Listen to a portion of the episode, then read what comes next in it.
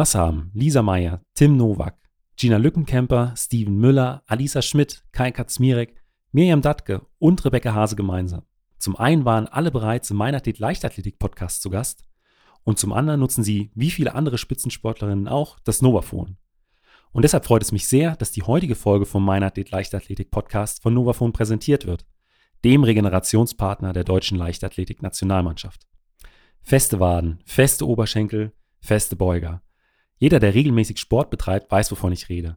Bei starker Belastung wird die Muskulatur irgendwann einfach fest wodurch die feinen Blutgefäße innerhalb der Muskelfasern zusammengedrückt werden, was wiederum zu einer schlechteren Regeneration der Muskulatur führt. Mit dem Novaphone kannst du jedoch mit sanfter Massage gezielt und in wenigen Minuten gegen diese Muskelverhärtungen arbeiten, egal ob noch im Training oder schon zu Hause auf der Couch. Die Schwingungen bewirken eine Vibration des Gewebes und fördern die Durchblutung. Dadurch regen Massagen mit dem Novaphone auf sanfte und entspannte Weise den Abtransport der Stoffwechselprodukte aus den Zellen an und beschleunigen die Regenerationsprozesse. Wenn du also etwas gegen feste Muskulatur machen möchtest, bekommst du mit dem Gutscheincode MEINATHLET10 10% auf das gesamte Sortiment von Novaphone. Näheres dazu findest du natürlich in den Shownotes. Mein Name ist Benjamin Brümme und herzlich willkommen zum Meinathlet Leichtathletik Podcast. Mein heutiger Gast ist der Zehnkämpfer Thomas Stevens. Thomas holt in diesem Jahr mit 8312 Punkten den Zehnkampfweltrekord in der Altersklasse M55 und wurde daraufhin durch die Leichtathletik-Community zum Senioren-Leichtathlet des Jahres gewählt. Ich wollte von Thomas wissen, wie er neben seinem Fulltime-Job, seinem Traineramt und seiner großen Familie noch Zeit für das Zehnkampftraining findet. Ich wollte von ihm wissen, was er sich für die Masters Leichtathletik wünscht. Und natürlich wollte ich von ihm wissen, was seine Ziele für die kommenden Jahre sind. Ich freue mich, dass du den Begriff Masters Leichtathletik verwendest, ähm, weil das aus meiner Sicht ein ganz guter Begriff ist. Ich würde ich würd das am liebsten überhaupt nicht trennen. Man muss es ja begrifflich irgendwie trennen. Es gibt Schüler, Jugend, Aktive und dann in Deutschland leider Senioren. Und da ist immer noch so ein leichtes Stigma damit verbunden, wird aber in letzter Zeit viel besser. Und ich setze mich da auch intensiv dafür ein. Ich bin der Meinung, dass die Senioren zurück in die normale Leichtathletik gehören. Leichtathletik ist eine Sportart, die Frauen und Männer gemeinsam gemeinsam durchführen können, die alt und jung gemeinsam durchführen können und die man sein ganzes Leben lang durchführen kann.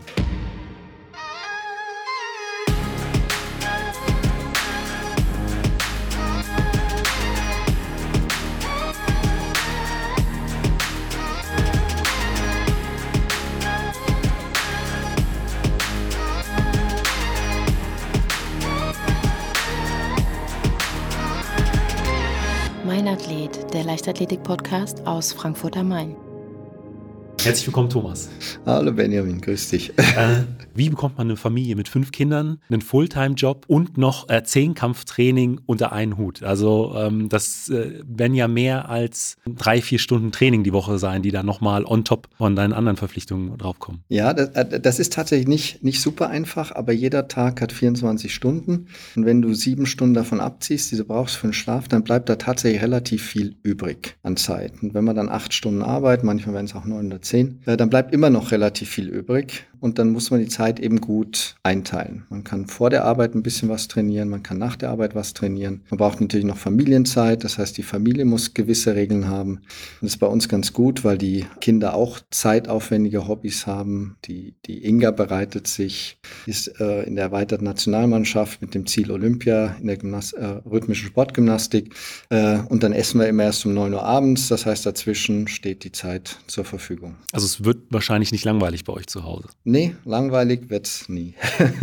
Aber du hast jetzt auch schon gerade gesagt, ähm, du äh, kannst ja die Trainingseinheiten so ein bisschen flexibel auch legen, ein bisschen was vor die Arbeit, ein bisschen noch was danach. Ähm, in, in, welchem Bereich bist du denn, bist du denn tätig? Ich bin im Vorstand von einer kleinen Investmentbank. Wir machen Unternehmensfinanzierung und manchmal geht die Arbeit dann einfach vor. Dann kann ich auch nicht ins Training und das schränkt auch meine Arbeit als Trainer ein. Das heißt, ich kann nicht als Trainer für eine Gruppe allein zuständig verantwortlich sein, sondern ich brauche immer einen Trainer, den ich unterstütze und ich komme dann eben, wenn es bei mir geht und wenn es nicht geht, weiß ich, dass jemand anders dann die etwas größere Gruppe hören kann. Weil Investmentbanking, so aus meinem laienhaften Verständnis, ist das so einer der Berufe, der äh, sehr, sehr zeitintensiv ist. Aber du sagst, es ist trotz allem äh, machbar, da so eine ja, leistungssportliche Karriere äh, drumherum auch nochmal mit aufzubauen. Das ist immer die Frage, was du willst. Äh, das gibt Leute, die sagen, der Job ist mein Ein und Alles und dann verbringen sie wahnsinnig viel Zeit damit. Arbeiten, dann wollen sie auch zeigen, dass sie damit eben viel Zeit verbringen und schicken E-Mails noch um Mitternacht. Das mache ich auch manchmal, aber nur wenn es gar nicht anders geht. Ähm, ich will meine Zeit super effizient und schnell verbringen und meine Kollegen denken auch so. Das heißt, wir arbeiten, in meiner Bank arbeiten wir alle so, dass wir unsere Arbeit so schnell und effizient und gut wie möglich erledigen und jeder hat Verständnis dafür, dass der andere noch, äh, noch Hobbys hat, dass er Familie hat und dass, dass er da auch seine Zeit so verbringt. Das ist ein gutes Arbeitsklima. Ich halte das für sehr gut, ja. Wir haben das ja auch mit den Kollegen genau deshalb so entwickelt, ja. Ähm, wie sieht denn dieses System aus? Ist, ich frage das äh, auch aus dem Grund, äh, ich selbst habe zwei äh, kleine Kinder, bin verheiratet und äh, auch voll berufstätig und alles immer unter einen Hut zu bringen, ist auch bei mir nicht immer so einfach. Also hast du da, habt ihr da ein bestimmtes Zeitmanagementsystem entwickelt? Hast, hast du überall äh, Terminkalender stehen? Ähm, seid ihr da ähm, elektronisch verknüpft über irgendwelche Clouds? Ja, ich, also ich, dass jeder auf den Kalender vom anderen Zugriff hat, ist, glaube ich, heute State of the Art. Das heißt, man kann den anderen jeweils einbuchen und äh, so den Tagesablauf sehr gut planen. Also die Zeiten, wo der, wo man dann zum Chef über die Chefsekretärin musste und dann gewartet hat, ob man irgendwann einen Termin konnte und die Kalender nicht kennt. Ich glaube, die sind hoffe ich mal überall vorbei. Das heißt, wir haben sehr transparente Kalender. Wir machen effiziente Meetings. Der Tag startet damit, dass wir uns alle einstimmen auf den Tag und die Aufgaben verteilt werden. Dann weiß jeder, was er zu tun hat. Mit dem Homeoffice, das funktioniert auch extrem gut. Und dadurch hat man eben, wir haben ganz wenige Zeiten, wo man nicht produktiv ist. Wie läuft das Ganze denn auch im, im Hinblick auf, die, auf deine Familie? Ja, das funktioniert natürlich nur, wenn du eine Familie hast, die dich, äh, die, dich da unterstützt. Wenn die Familie das nicht mitträgt, hat man da äh, aus meiner Sicht tatsächlich überhaupt keine Chance. Ähm, und da habe ich das Riesenglück, eine Frau zu haben, die mir viele Lasten abnimmt und die auch immer da ist für mich. Die ist äh, Ernährungsberaterin, äh, hat das in den USA studiert, das heißt, die ist da sehr fit, unterstützt das auch von der Seite professionell. Da bin ich in sehr guten Händen. Ähm, und dann auch was die familiären Themen angeht, die müssen natürlich koordiniert werden. Äh, kann ich mich immer auf meine Frau verlassen. Und klar, die macht dann auch einen sehr großen Teil der familiären Arbeit für mich mit. Also sie unterstützt dich, in, ich sag mal, in den Aufgaben des Alltags, äh, dann auch als Ernährungsberaterin. Ähm, und ähm, ist deine Familie dann auch zum Teil bei den Wettkämpfen mit dabei? Ja, so ist das. Also die, äh, selbst die Kinder, die ja auch alle zum Teil ganz anderen Lebenswege eingeschlagen haben, die sind aber trotzdem oft bei den Wettkämpfen dabei und unterstützen mich, feuern mich an. Das ist natürlich auch super schön, das freut einen dann. Also ähm, ist so ein äh, Wettkampf dann auch immer so ein, so ein kleines, kleines Familienfest? Ein Wettkampf wird oft auch zu einem Familienhappening, ganz genau. Wenn uns jetzt jemand zuhört äh, und sich denkt, ach, warum sollte ich mir dann wirklich nochmal das Zehnkampftraining, was ja wirklich auch intensiv ist, äh, neben meinem Alltag, neben meinem Beruf, neben meiner Familie nochmal antun? Also so, so die Kernfrage, ähm, woraus ziehst du deine Motivation? So ich glaube, das ist tatsächlich für mich persönlich auch wichtig, wenn man, wenn man eine große Familie hat und einen anspruchsvollen Beruf, dann macht man entweder gar keinen Sport mehr, weil, weil sich das einfach nicht den, den Platz schafft oder man macht, oder so sehe ich das zumindest, zumindest einen Sport sehr intensiv, weil der dann auch ein Gewicht bekommt und eine Bedeutung in diesem, in diesem Dreiklang. Dann sehen die Kollegen das ein. Wenn ich sage, ich bereite mich auf eine Weltmeisterschaft vor, dann sagen die, okay, dann ist der halt auch meine Meeting nicht dabei oder muss ein bisschen früher gehen. Und bei der Familie ist das das Gleiche. Man versucht natürlich, die Termine alle wahrzunehmen, aber wenn, wenn ich dann eine Sache mache, wo allen anderen auch klar ist, okay, das hat, das hat eine gewisse Bedeutung, dann kann ich mir die Zeit auch freischaufeln. Und für mich innerlich ist es alles ein Ausgleich. Die Arbeit Arbeit ist intensiv, die Familie ist natürlich intensiv und der Sport ist ein intensiver Ausgleich. Das ist wie Urlaub für den Kopf. Wenn ich ins Training gehe, dann vergesse ich den nächsten Börsengang, dann, dann vergesse ich die Intensität des Arbeitsalltags und konzentriere mich nur auf das Training. Wenn du mit dem Stab hinten stehst und weißt, du musst über die Latte, dann hast du keine anderen Gedanken im Kopf. Oder wenn du Tempoläufe machst, dann, dann konzentrierst du dich in dem Moment nur auf das und das, das ist für mich ein ganz wichtiger Ausgleich. Ich glaube, mit äh, bestimmten Laktatwert im Kopf kann man sich gar nicht mehr so viele Gedanken über andere Probleme machen. Aber das wäre nämlich auch meine Frage gewesen, ob es dann tatsächlich, äh, du hast es jetzt auch schon beschrieben, es ist keine Belastung, es ist tatsächlich ein Ausgleich, weil ich mir auch vorstellen könnte, dass ein Beruf eher kopflastig ist, da die äh, körperliche Beanspruchung nicht ganz so groß ist und äh, wie du auch gesagt hast, wenn man hier ähm, mit dem Stab äh, im, äh, vor dem nächsten Sprung steht, ist es vor so einer hochkomplexen Übung, dass man da alles andere einfach ausblendet und dann ja abschalten kann vom, vom normalen Alltag. Ähm, aber meine Frage, meine erste Frage im Podcast ist eigentlich immer, wie bist du denn äh, früher mal zur Leichtathletik gekommen? Also Leichtathletik mache ich fast schon immer. Also mein allererstes äh, Leichtathletik-Erlebnis ist so, glaube ich, mit, mit 12 oder 13 Jahren am Landkreissportfest. Ich glaube, da bin ich 36. geworden oder sowas. Habe mich dann auch nicht so wahnsinnig dafür begeistert. Bin dann so im Kinderturnen, habe ich ein bisschen mitgemacht, auch Leichtathletik orientiert. Und mit 15 habe ich dann angefangen, hauptsächlich weil der Trainer am Ort, mein Bruder, der sehr groß war, im Training haben wollte und der wollte nicht allein gehen. Und dann habe ich gesagt, ich gehe mit. Ähm, und dann hat mir das auf einmal richtig Spaß gemacht. Warst du dann wirklich vom ja, Jugendschülerbereich bis äh, jetzt in, in der Mastersklasse ununterbrochen als Leichtathlet aktiv? Ich habe mal eine Pause gehabt. Also ich habe dann von Sch Schüler, irgendwann habe ich, hab ich mich für Mehrkampf entschieden, obwohl wir da eigentlich keine Trainingsverhältnisse für hatten, weil mich der, der Mehrkampf so fasziniert hat. Guido Kratschmer war damals so ein, so ein großes Vorbild für mich, die ich im Fernsehen gesehen hatte. Habe mich dann auf den Mehrkampf konzentriert, habe mich dann auch relativ schnell verbessert, habe dann ein Stipendium in den USA bekommen für Zehnkampf, habe da mein, mein Studium beendet, habe da auch meine Frau kennengelernt, also das ist dann alles sehr konzentriert gewesen. Dann in Deutschland nochmal Betriebswirtschaft studiert, parallel dazu weiter Zehnkampf gemacht, hatte dann das erste Kind ähm, und da wurde es dann zu viel mit dem intensiven Zehnkampf. Und dann bin ich eingestiegen in eine Bank und da war noch ein anderes, äh, ein anderer Arbeitsethos oder Pathos, könnte man fast sagen. Ähm, und da habe ich eine Zeit lang tatsächlich keinen Sport mehr gemacht. Und dann sind wir meine Brüder gekommen und wir sind joggen gegangen und nach drei Kilometern konnte ich nicht mehr laufen. Und dann hat mein Bruder Peter gesagt, hier, das geht so nicht weiter, wir müssen jetzt was tun. Und das war so im Prinzip so ein Aha-Erlebnis, äh, nachdem du dich dann wieder so ein Stück weit mehr äh, genau. auf den genau. Sport konzentriert hast. War das noch damals in dieser, äh, in dieser anderen Bank, wo dieser andere Pathos äh, so ein Stück weit herrscht? Nee, das war dann danach. Also das, da, da hatten wir schon dann die Gründungsphase der eigenen Bank. Ähm, das war dann wieder super intensiv natürlich in der Arbeitszeit. Das waren durchgearbeitete Nächte, so Gründerphase und so kennt wahrscheinlich jeder. Da, kon da konnte man tatsächlich nichts anderes machen. Das war all in. Und dann danach, da, wo das dann alles sich ein bisschen, äh, ein bisschen beruhigt hat. Und da war dann genau dieses Element, ich habe mich dann auch sehr früh sehr schwer verletzt. Und dann war so diese Überlegung, äh, jetzt machst du es richtig oder gar nicht. Entweder hast du ein Ziel, das waren dann, äh, waren dann Hallenweltmeisterschaften Stuttgart und du brauchst dieses Ziel, um dich zu motivieren, den Sport jetzt wieder ordentlich ja. zu machen. Und äh, wie sieht es denn heute bei dir aus? Also wie viele Einheiten ähm, machst du so im Schnitt pro Woche? Ähm, das kommt darauf an, in welcher Vorbereitungsphase ich bin. Ich würde sagen, so standardmäßig sind das immer fünf bis sechs Einheiten. Und wenn es dann Richtung Zehnkampf geht, dann, dann kommen noch diese Morgeneinheiten dazu und dann sind es auch mal sieben, acht, neun Einheiten der Woche, aber dann kürzere auch. Aber es ist schon im Prinzip äh, de facto jeden Tag, beziehungsweise dann an manchen Tagen zwei Einheiten und dann vielleicht ein oder zwei Ruhetage. Ein Tag Pause, ein Tag Pause sollte man immer haben, aber da, da tut auch Yoga gut. Und eine aktive Pause ist meistens besser als gar nichts zu tun. Ähm, als Zehnkämpfer hast du den Vorteil, es ist alles irgendwie gut. Ja. Also Joggen ist gut, Yoga ist gut, Bauchrücken ist gut, Basketball spielen ist gut. Quasi jede, jede Form von, Alles, was von, du machst. Bewegung. Vielleicht Skilanglaufen nicht und, und lang mit dem Rad fahren, wenn du es übertreibst, aber ansonsten hilft dir alles. Und äh, für welchen Verein startest du heute und bei wem äh, trainierst du? In welcher, in welcher Gruppe? Für den SV Funball Dortelweil. Das ist auch ein Projekt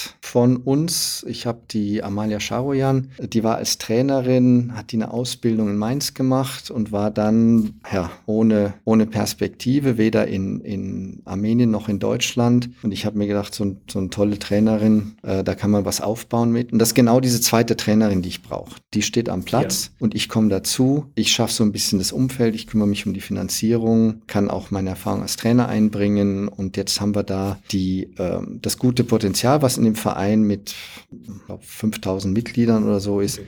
Das fangen wir jetzt an umzusetzen, auch in eine, in eine leistungsstarke Leichtathletikgruppe.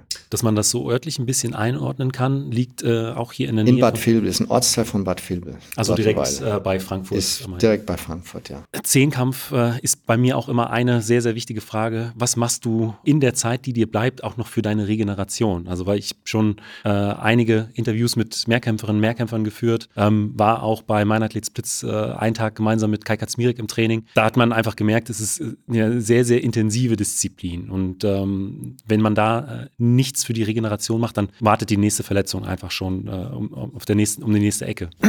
Das, das ist eine der Hauptaufgaben im Mehrkampf, die man bewältigen muss. Normalerweise trainiert man mit einem einwöchigen Rhythmus und, und es ist schon, wenn man jung ist, aktiv ist, schwierig. Kraft, Sprint, Sprintausdauer, bisschen Ausdauer für 1500er auch. Dann, dann die Themen, also was positiv ist, Beweglichkeit und so, das kannst du immer einstreuen. Aber die, die explosiven, kraftorientierten, intensiven Tätigkeiten, die nehmen da schon so viel, äh, so viel Platz ein, dass die Regenerationszeiten dazwischen in der Woche kaum ausreichen. Das heißt, als Seniorensportler musst du da auf einen 14-tägigen Rhythmus ausweichen, musst bestimmte Inhalte einfach ähm, dann auch niedrigerschwellig fahren. Und die Einzelleistung, das ist das, was so ein bisschen bitter ist. Die Einzelleistung, die werden dann auch so. Also die, äh, wenn ich mir im Zehnkampf meine Einzelleistung anschaue, dann bin ich da überhaupt nicht zufrieden, aber das liegt an dem, das liegt an der Unfähigkeit, die Regenerationszeiten bei intensiven Trainings dann noch vernünftig zu gestalten. Du hast jetzt gerade diesen 14-tägigen Rhythmus angesprochen. Ähm, ist das so, dass ihr zwei Wochen, zwei Belastungswochen habt, eine Entlastungswoche oder ähm, worauf war das bezogen? Nee, das bedeutet dann eben, dass du, dass du nicht mehr sagen kannst, ich mache zweimal die Woche intensiv Kraft und ich mache zweimal die Woche intensiv Sprint und ich mache dann noch mein 300 Meter Training und mache dann noch ein gutes Ausdauertraining. Da, da zerlegt sich als Seniorensportler. Das kannst du als äh, das kannst du als aktiver leisten und dann musst du eben sagen, diese Woche mache ich keine Ausdauer, ich mache Sprint oder ich konzentriere mich auf einen Kurzsprint und lasse die, die 300er, die mache ich nur alle 14 Tage beispielsweise, weil ich jetzt einen Impuls im Sprint setzen will. Und äh, wie bist du auf dieses System gekommen? Also hab, habt ihr das selbst im Verein entwickelt oder? Ähm das merkst du einfach, wenn du es anders machst, dann zerlegt es dich. Also Erfahrungswerte. Das sind Erfahrungswerte, ja. Wenn du trainierst und die Leistung wird schlechter, dann ist immer ein gutes Zeichen, dass du was falsch machst. Aber das ist, glaube ich, auch so ein Stück weit, äh, wenn man äh, die Trainingserfahrung über die Jahre mitbringt, dass man da vielleicht auch ein bisschen vernünftiger mit diesen Signalen des Körpers umgeht. Ich glaube, äh, gerade wenn man dann vielleicht 15, 20, 21, 22 ist, dann übergeht man äh, solche Signale mal ganz gerne ähm, und äh, steht dann mit der nächsten Verletzung da. Äh, würdest du sagen, da ist man dann im, im fortgeschrittenen Alter dann doch ein Stück vernünftiger? Ich würde gern Ja sagen. ich würde gern Ja sagen. Man muss sich zwingen und, und du hast natürlich schon einige Schäden gehabt und dann ja, wird man vernünftig. Aber es ist, es bleibt immer ein Kampf, weil du willst natürlich auf dem Sportplatz, du willst, man will sich auch ständig testen, man will wissen, wo man steht. Das ist nicht anders. Man ist mal grundsätzlich fast genauso unvernünftig wie als junger Mensch, aber man muss sich einfach einbremsen. Da hilft auch meine Trainerin natürlich, die dann öfters mal sagt, hier jetzt Piano, das reicht jetzt. Oder jetzt machen wir mit weniger Gewicht Krafttraining. Das habe ich früher, dass man mit weniger Gewicht Krafttraining gemacht, das ist mir überhaupt nicht in den Sinn gekommen. Dass man auch mal mit, was weiß ich, 90 Kilo Bankdrücken macht, hätte ich früher gesagt, gesagt, was soll das? was soll der Unsinn?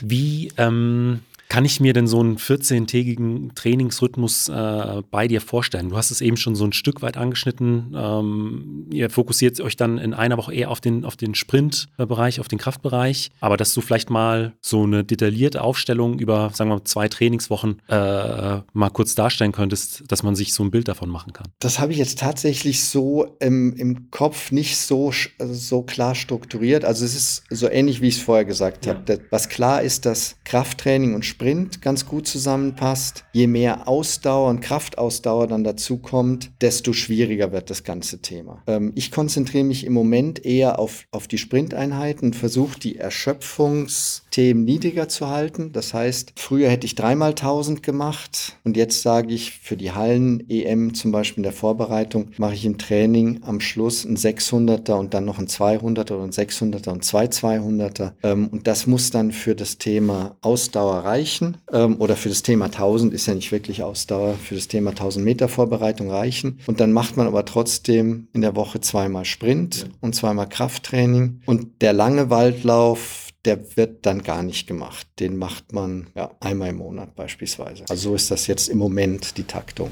Kann ich als ehemaliger äh, Kurzsprinter gut nachvollziehen. ähm, äh, aber jetzt äh, im Zehnkampf äh, oder äh, in, im Wettkampf, gibt es da eine bestimmte Disziplin, äh, vor der du ähm, besonders großen Respekt hast? Sind das dann eher die Ausdauergeschichten oder ähm, ist es vielleicht was aus dem, aus dem Wurfbereich? Könnte ich gar nicht könnte ich gar nicht sagen. Ich habe, nee, das ist immer der Zehnkampf. Ich sehe immer den Zehnkampf. Vor eine, ich bereite mich so vor, dass ich subjektiv alle Disziplinen im Griff habe. Das Diskuswerfen ist am unvorhersehbarsten. Da kann immer was passieren. Und die erste Anfange mit dem Stabhochsprung ist natürlich die Einstiegshöhe. Die ist auch, äh, wenn du die hast, dann weißt du, der Zehnkampf, den bringst du durch. Also das sind so zwei unwägbare Disziplinen. Aber dass ich davor jetzt ähm, eine besondere besondere Emotionalität hätte oder so. Nee, also ich, wenn, für mich steht immer der Zehnkampf als okay. Gesamtthema und da konzentriert man sich drauf. Also hm, würdest du jetzt auf der anderen Seite auch nicht sagen, dass es bestimmte Disziplinen gibt, auf die du dich besonders freust oder wo du deine Stärken äh, besonders ausspielen kannst? Doch, das schon. Also mir macht, ähm, Hürdenlaufen hat mir immer Spaß gemacht, Stabhochspringen macht mir Spaß, ähm, die Wurfdisziplin macht mir eigentlich auch Spaß, ja, also Hochsprung auch. 415, klar, da ist der Spaßfaktor.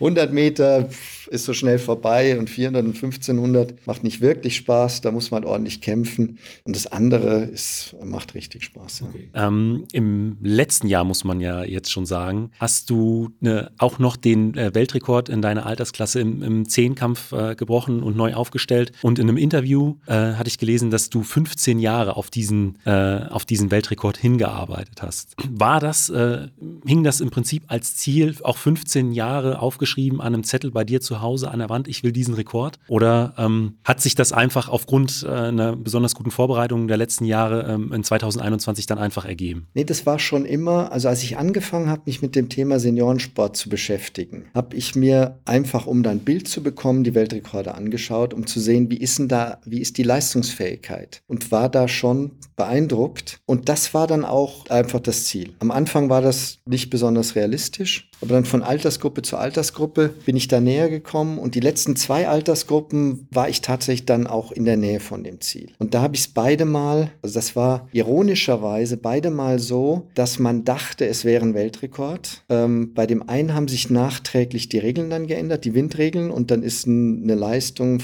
aus 1984 oder so, die war dann auf einmal Weltrekord, die, die vorher schon vergessen war, weil die Windregeln geändert worden sind. Also sie wurde dann rückwirkend, rückwirkend als äh, Weltrekord. Ja, als Weltrekord wieder hochgeholt von dem Viktor Grusenkin. Auch völlig zu Recht. Und die neue Windregel ist ja besser als die alte. Die alte war, wenn man einmal über vier Meter Wind hat, ist es, äh, ist es, äh, ist es nicht regulär. Und die neue Windregel ist, dass man im Schnitt nicht mehr als zwei Meter hat. Ja. Und der hatte, der hatte im Schnitt unter zwei Meter und da, damit war das völlig äh, okay. Und davor hätte ich aber theoretisch, wenn es nicht so gewesen wäre, einen Weltrekord gehabt. Also ich habe mich eine kurze Zeit äh, so gefühlt, als wäre es so.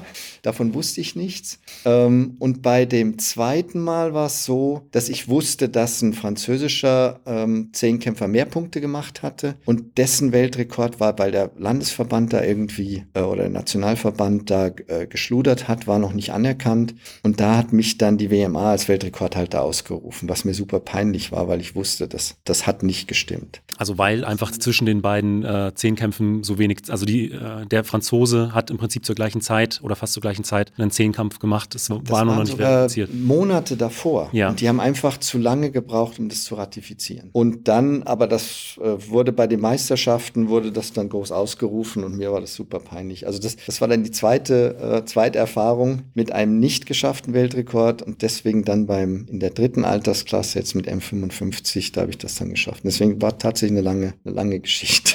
Nach ähm, äh, äh, so einem äh, ja, erreichten Ziel, was steckt man sich dann äh, im Nachhinein für, für neue Ziele? Weil ähm, das ist ja auch so ein Stück weit das, was äh, ein Leistungssportler antreibt, äh, das Ziel, auf das man hinarbeitet. Gibt es da schon neue, neue Sachen, die vielleicht an der Wand angepinnt sind? Das ist eine gute Frage. Da, damit habe ich mich jetzt die letzten Wochen beschäftigt. Eigentlich war es das Ziel. Ich habe dann gesagt, ich mache jetzt erstmal Pause, habe Pause gemacht, habe dann in der Pause gemerkt, es hat mir überhaupt nicht gut getan. ich wollte so ein bisschen Reha machen, habe auch einen, einen, einen, sehr guten Arzt aufgesucht. Ich habe Knieprobleme im rechten Knie. Ich hatte eine zwei schlimme Verletzungen, Operationen ähm, und habe gedacht, man kann da operativ was machen. Stellt sich raus, das ist äh, eine hochgradige Arthrose. So und die Pause hat der Sache überhaupt nicht gut getan. Das ist auch klar. Also muss die Muskulatur festhalten. Ich muss meine Übung machen. Ganz viel kommt bei mir aus der Reha. Sozusagen ein Drittel von meinem Leistungssporttraining ist Rehabilitation.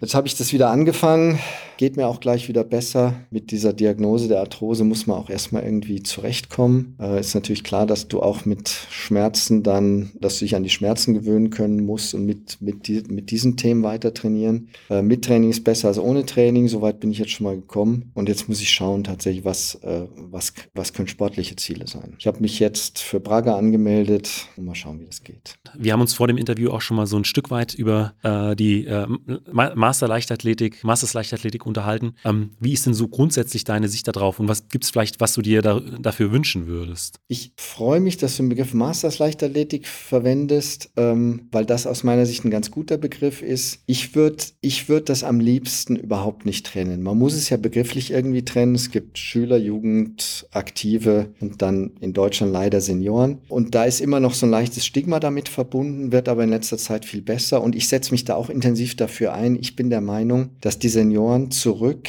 in die normale Leichtathletik gehören. Leichtathletik ist eine Sportart, die Frauen und Männer gemeinsam durchführen können, die alt und jung gemeinsam durchführen können und die man sein ganzes Leben lang durchführen kann. Und das sind Stärken, die wir, die wir haben. Wenn wir die Alten nur als Kampfrichter haben wollen, ich sage es jetzt mal ganz hart, und ein paar von denen vielleicht noch als Trainer, äh, dann ist das zu wenig. Wir müssen den Alten auch die Leichtathletik als volles Angebot bieten, müssen die zurückholen. Viele sind auch verbittert, weil äh, weil diese Anerkennung fehlt. Es gibt auch viele Erlebnisse, die ich habe als 40-Jähriger oder vielleicht auch 45, weiß ich jetzt nicht mehr so genau, bei deutschen Meisterschaften nochmal mitgemacht. Und dann kam der Bundestrainer auf mich zu und sagte, toll, was du hier gemacht hast, aber komm nie wieder das sind so Dinge, die bleiben dann, äh, die bleiben dann so ein bisschen ja. im Kopf hängen. Und wenn du dich warm läufst und dann sind junge Athleten dabei, denkst du, was denken die sich jetzt, wenn da so ein alter Dackel umeiert? Und das sind so Themen, als Schüler denkst du das ja auch nicht, sondern da bist du auf dem Sportplatz und das ist völlig okay. Ja. Und das Alter muss das auch so sein. Und wir müssen da wieder zurück. Und ich glaube, die ganz, die allgemeine Leichtathletik kann davon massiv profitieren, wenn wir alle Altersstufen integrieren, die Alten sich viel stärker auch wieder einbringen in allem, auch, äh, wir brauchen ja auch überall Trainer. Wir brauchen die Kampfrichter. Es können Sportfeste nicht mehr durchgeführt werden, weil wir nicht genug Kampfrichter haben. Man muss den, den Altersklassensport nicht zu eng sehen aus meiner Sicht, aber das ist eine, eine vernünftige Abrundung und die Perspektive ist, dass man auch im DLV, und da, da geht viel in die Richtung, Gott sei Dank zurzeit, dass man erkennt, dass man diese Stärken aus dem Altersklassensport nutzen kann. Ist für mich auch absolut äh, nicht nachvollziehbar, ähm, da, weil mir fällt spontan äh, der Marathon ein, was ja auch eine Kerndisziplin der Leichtathletik ist. Und ähm, da ist ja die, äh, die Altersklassenstruktur nochmal eine, eine ganz andere als jetzt vielleicht im äh, Sprint- oder, oder, oder Weitsprungbereich. Da ist es ja schon, ist es, soweit ich mich zurückerinnern kann, schon immer gang und gäbe, dass man auch noch mit Mitte 30, Mitte 40, Mitte 50 oder Mitte 60 an einem äh, großen Wettkampf wie hier dem Frankfurt-Marathon oder anderen großen Straßenläufen teilnimmt. Deswegen, ähm,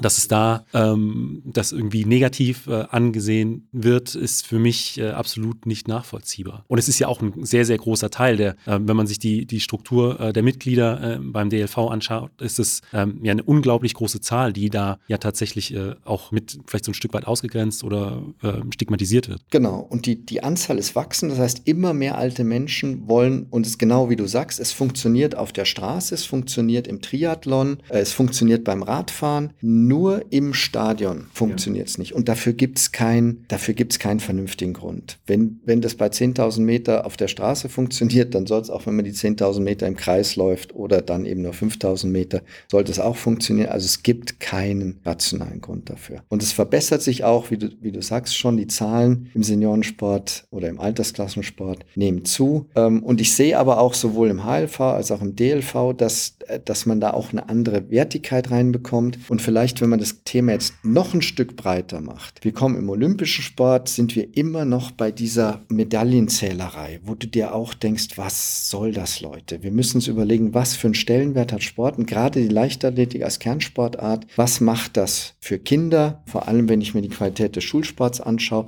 wie wichtig ist das für Studenten, wie muss man und kann man das integrieren und wie kriegt man es dann in der aktiven Zeit so organisiert, dass bei den Aktiven vernünftige Lebensläufe entstehen. Heute muss man sich in Deutschland entscheiden, entweder ich mache Leistungssport oder ich mache einen guten Job im Studium. Ganz wenige kriegen das beide auf die Reihe, allein vom Ort schon. Wo die besten äh, Unis sind, sind oft nicht die besten Trainingsmöglichkeiten für mein gewähltes Fach. Das heißt, danach muss, es muss auch ein Leben nach dem Sport geben und da darf es kein Entweder-Oder geben. Das heißt, wir müssen insgesamt weg von diesem Thema Medaillen zählen und müssen schauen, dass wir den Lebenszyklus Leichtathletik verstehen, dass wir vernünftige Lebensläufe erzeugen in der Leichtathletik und dazu gehört eben diese ganze Integration. Aber äh, du hast doch schon gesagt, auch der DLV und äh, der HLV, die gehen schon so ein Stück weit äh, so langsam in diese Richtung. Man hofft das. Also ich, ich sehe das, ich sehe das im Umgang mit mir. Ja. Das, was vom Olympischen Sportbund kommt. Das kann ich nicht einschätzen. Da höre ich ganz oft, wir brauchen mehr Geld. Ich glaube, ein schlechtes System mit mehr Geld bleibt ein schlechtes System. Bleibt ein schlechtes System mit viel Geld und dann geht das Geld nur oft in die falsche Richtung. Ich glaube, dass viele Leute in die richtige Richtung kämpfen. Das System, ja, da ist, glaube ich, noch wahnsinnig viel Arbeit. Dann würde ich aber äh, vorschlagen, dass wir jetzt zu den fünf Fragen kommen, die ich jedem meiner Gäste stelle. Und da ist die erste immer, was war bisher dein, äh, dein größter Wettkampf? Jetzt nicht vom, vom Ergebnis, sondern äh, der, an dem ja die schönsten Erinnerungen, die meisten Emotionen vielleicht so ein Stück anhängen. Das, glaube ich, war der, der Stunden-Zehnkampf in, in Markt Schwaben, als ich noch jung war. Das war mit Thorsten Dau zusammen, 7171 Punkte und da hatten wir hunderte von Leuten im Stadion und die, diese Atmosphäre in so einem Ein-Stunden-Zehnkampf, alles so ganz eng und äh, die Unterstützung da von den, von den Zuschauern und auch mit den anderen Zehnkämpfern zusammen. Es gibt viele schöne Erfahrungen im Zehnkampf. Also auch in Stendal hatten wir tolle Zehnkämpfe. Aber dieser Ein-Stunden-Zehnkampf, der war schon irgendwie, das war ganz was Besonderes. Wegen, wegen der Atmosphäre, wegen diesem äh, ja zeitlich äh, komprimierten in dem? Wegen der Atmosphäre, wegen den, den engen Zuschauern, auch wegen der Leistung. Ich bin da das war so ein bisschen, bin da im Hochsprung zum Beispiel 1,80, 1,90, 2 Meter gesprungen. Das einzige Mal in meinem Leben 2 Meter gesprungen. Im Stabhoch bin ich gesprungen, 420, 440, 460 und das hat alles geklappt in diesem 1-Stunden-10-Kampf. Das war Irrsinn. Also alles gebündelt in alles 60 gebündelt Minuten. in 60 Minuten. Dann bin ich, glaube ich, noch unter 430 auf 1500 gelaufen. Ja, das, das war eine schöne Erfahrung. Und äh, auf der anderen Seite zum Sport gehören ja nicht nur Höhen, sondern auch Tiefen. Ähm, was war denn vielleicht ein Wettkampf, äh, der, weiß ich nicht, besonders schwierig war, vielleicht auch eine Niederlage und aber und was hast du am Ende daraus gelernt vielleicht? Ja, da habe ich, da habe ich glaube ich zwei Wettkämpfe. Das eine war meine letzte deutsche Meisterschaft. Da hätte ich absolute Bestleistung machen können und bin dann im Regen ist mein Stabhochsprung verlegt worden und dabei sind meine Stäbe nass geworden. Dann habe ich im Stabhochspringen Nuller gemacht. Auf also ganz deutlich auf Bestleistungskurs, der erste und einzige Nuller in meinem in meiner sportlichen Karriere und es war der letzte Zehnkampf. Vielleicht ist das auch ein Grund, warum ich noch Zehnkampf mache. Das, das habe ich, da habe ich jahrelang von, äh, von geträumt. Wenn du jetzt äh, hier äh, in äh, Frankfurt-Karlbach äh, in der Halle stehst, gibt es da bestimmte Trainingsinhalte, auf die du dich ganz besonders freust? Also wenn heute Tempoläufe oder, oder Krafttraining auf dem Plan stehen? Also was, was super schön ist in der Halle, die hat so eine angenehme Krümmung in der Kurve oder Neigung, äh, besseres Wort. Ähm, da kann man tatsächlich diese, diese Tempoläufe sehr schön machen. Das macht richtig Spaß. Äh, und in der Halle ist natürlich auch schön, dass man Hürden machen kann im Winter und Stab hochspringen kann. Das, das sind dann die Disziplinen, die richtig Spaß machen. Und auf der anderen Seite gibt es Trainingsinhalte, auf die könntest du verzichten, aber du weißt, die bringen mich weiter. Ja, 10 mal 200 zum Beispiel. mit was für einer Pause? Das machen wir manchmal mit, mit 60 oder 90 Sekunden. Äh, das ist hart. Dann aber ähm, hoffentlich in, in, der Trainingsgruppe und nicht alleine. In der, in der Gruppe, ja. Dann, und dann kann man sich abwechseln, jeder macht mal Tempo. So ist es. Meine letzte Frage ist immer, ähm, was würdest du jungen Athletinnen, Athleten oder auch deinem jüngeren Ich mit auf den Weg geben wollen? G genau, was du am Anfang gesagt hast, die Pausen sind wichtig. Also ich habe meine sportliche Karriere dadurch limitiert, dass ich einfach zu hart und zu viel trainiert habe äh, und dann die Verletzungen gekommen sind. Genau wie du gesagt hast, auch dann einige Operationen und dann, dann ist es einfach schwer, sich zu steigern. Das heißt, man braucht eine gewisse Lassen, Gelassenheit. Ich habe die Pausen damals immer als Pausen gesehen und erst jetzt habe ich verstanden, dass es die Anpassungszeit für den Körper ist. Und dann kriegt man ein anderes Verhältnis zu den Pausen, weil das die Zeit ist, wo dein Körper eigentlich die Leistung bringt, die du vorher von ihm gefordert hast, nämlich den Umbau. Und mit der Psychologie fällt es ein bisschen leichter, dann auch den Körper nicht sofort in eine andere Richtung zu schicken, sondern diese Anpassungszeit dem, dem Körper zu, äh, zu ermöglichen. Ähm, und was eine Sache ist, die ich, glaube ich, richtig gemacht habe, die ich auch allen empfehlen würde, der Sport ist wichtig und schön, aber eine ganzheitliche Entwicklung und Ausbildung, die ist mindestens genauso wichtig. Ein Leben ist lang ähm, und von dem Sport das ist eine schöne, schöne Begleitung eines Lebens. Man kann den auch eine Zeit lang sehr intensiv machen. Mit dem Studium in den USA, das ist auch eine Sache, die ich jedem empfehlen würde, kann man da auch in, in unseren Möglichkeiten, äh, kann man da sehr viel ähm, Lebensqualität erzeugen. Und ich glaube, das ist wichtig. Man muss, man muss immer beide Sachen äh, betrachten. Man muss, man muss sich auch darum kümmern, dass man, dass man sich ganzheitlich neben dem Sport auch als, als Mensch entwickeln kann. Mit anderen Hobbys, mit anderen, auch den Freundeskreis nie vernachlässigen vernachlässigt und da eben dran bleibt. Thomas, vielen Dank für dieses Interview. Und das war's auch schon mit der neuesten Folge vom Meinathlet Leichtathletik Podcast. Als Meinathlet-Hörer erhältst du mit dem Gutscheincode Meinathlet10, alles groß geschrieben, 10% auf deine nächste Bestellung bei Novafone. Den Link zum Shop findest du natürlich in den Show Notes.